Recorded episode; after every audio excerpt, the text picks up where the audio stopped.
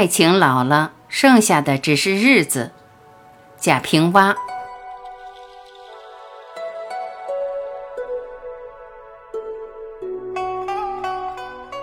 一个家庭组合十年，爱情就老了，剩下的只是日子。日子里只是孩子，把鸡毛当令箭，不该激动的事激动，别人不夸自家夸，全不顾你的厌烦和疲劳，没句号的要说下去。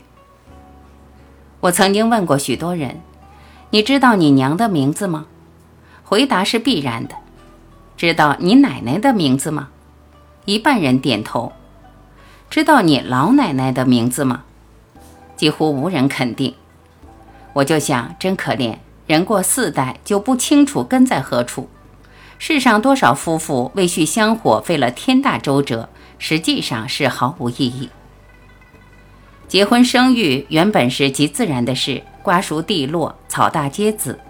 现在把生儿育女看得不得了了，照仪器呀，吃保胎药呀，听音乐，看画报胎教呀。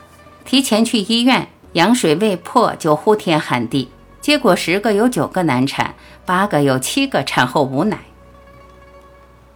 我长久的生活在北方，最愤慨的是，有相当多的人为一个小小的官位尔虞我诈、勾心斗角，到位上了又腐败无能、敷衍下级、巴结上司，没有起码的谋政道德。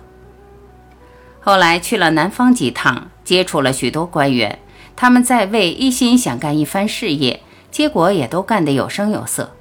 究其原因，他们说不怕丢官的，丢了官我就去做生意，收入比现在还强嘞。这是体制和社会环境所致。如今对儿女的教育，何尝有点不像北方干部对待官职的态度呢？人口越来越多，传统的就业观念又十分严重，做父母的全盼望孩子出人头地。就闹出许多畸形的事体来。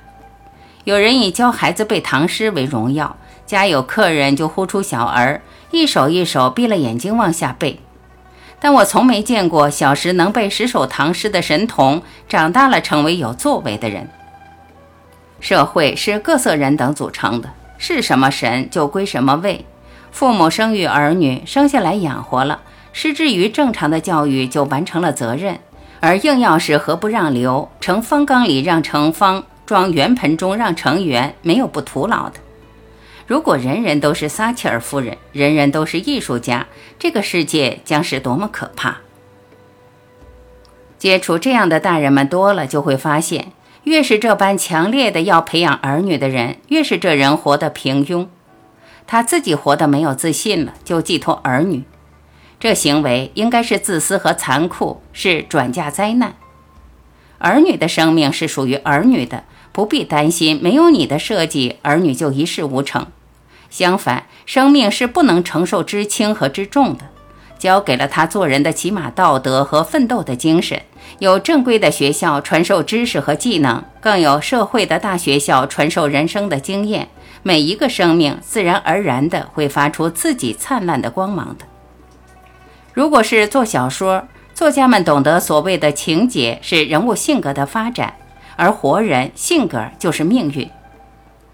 我也是一个父亲，我也为我的独生女儿焦虑过、生气过，甚至责骂过，也曾想，我的孩子如果一生下来就有我当时的思维和见解，多好啊！为什么我从一学起，好容易学些文化了，我却一天天老起来？我的孩子又是从一学起。但是，当我慢慢产生了我的观点后，我不再以我的意志去塑造孩子，只要求他有坚韧不拔的精神，只强调和引导他从小干什么事情都必须有兴趣。譬如踢沙包，你就尽情的去踢；画图画，你就随心所欲的画。我反对要去做什么家，你首先做人，做普通的人。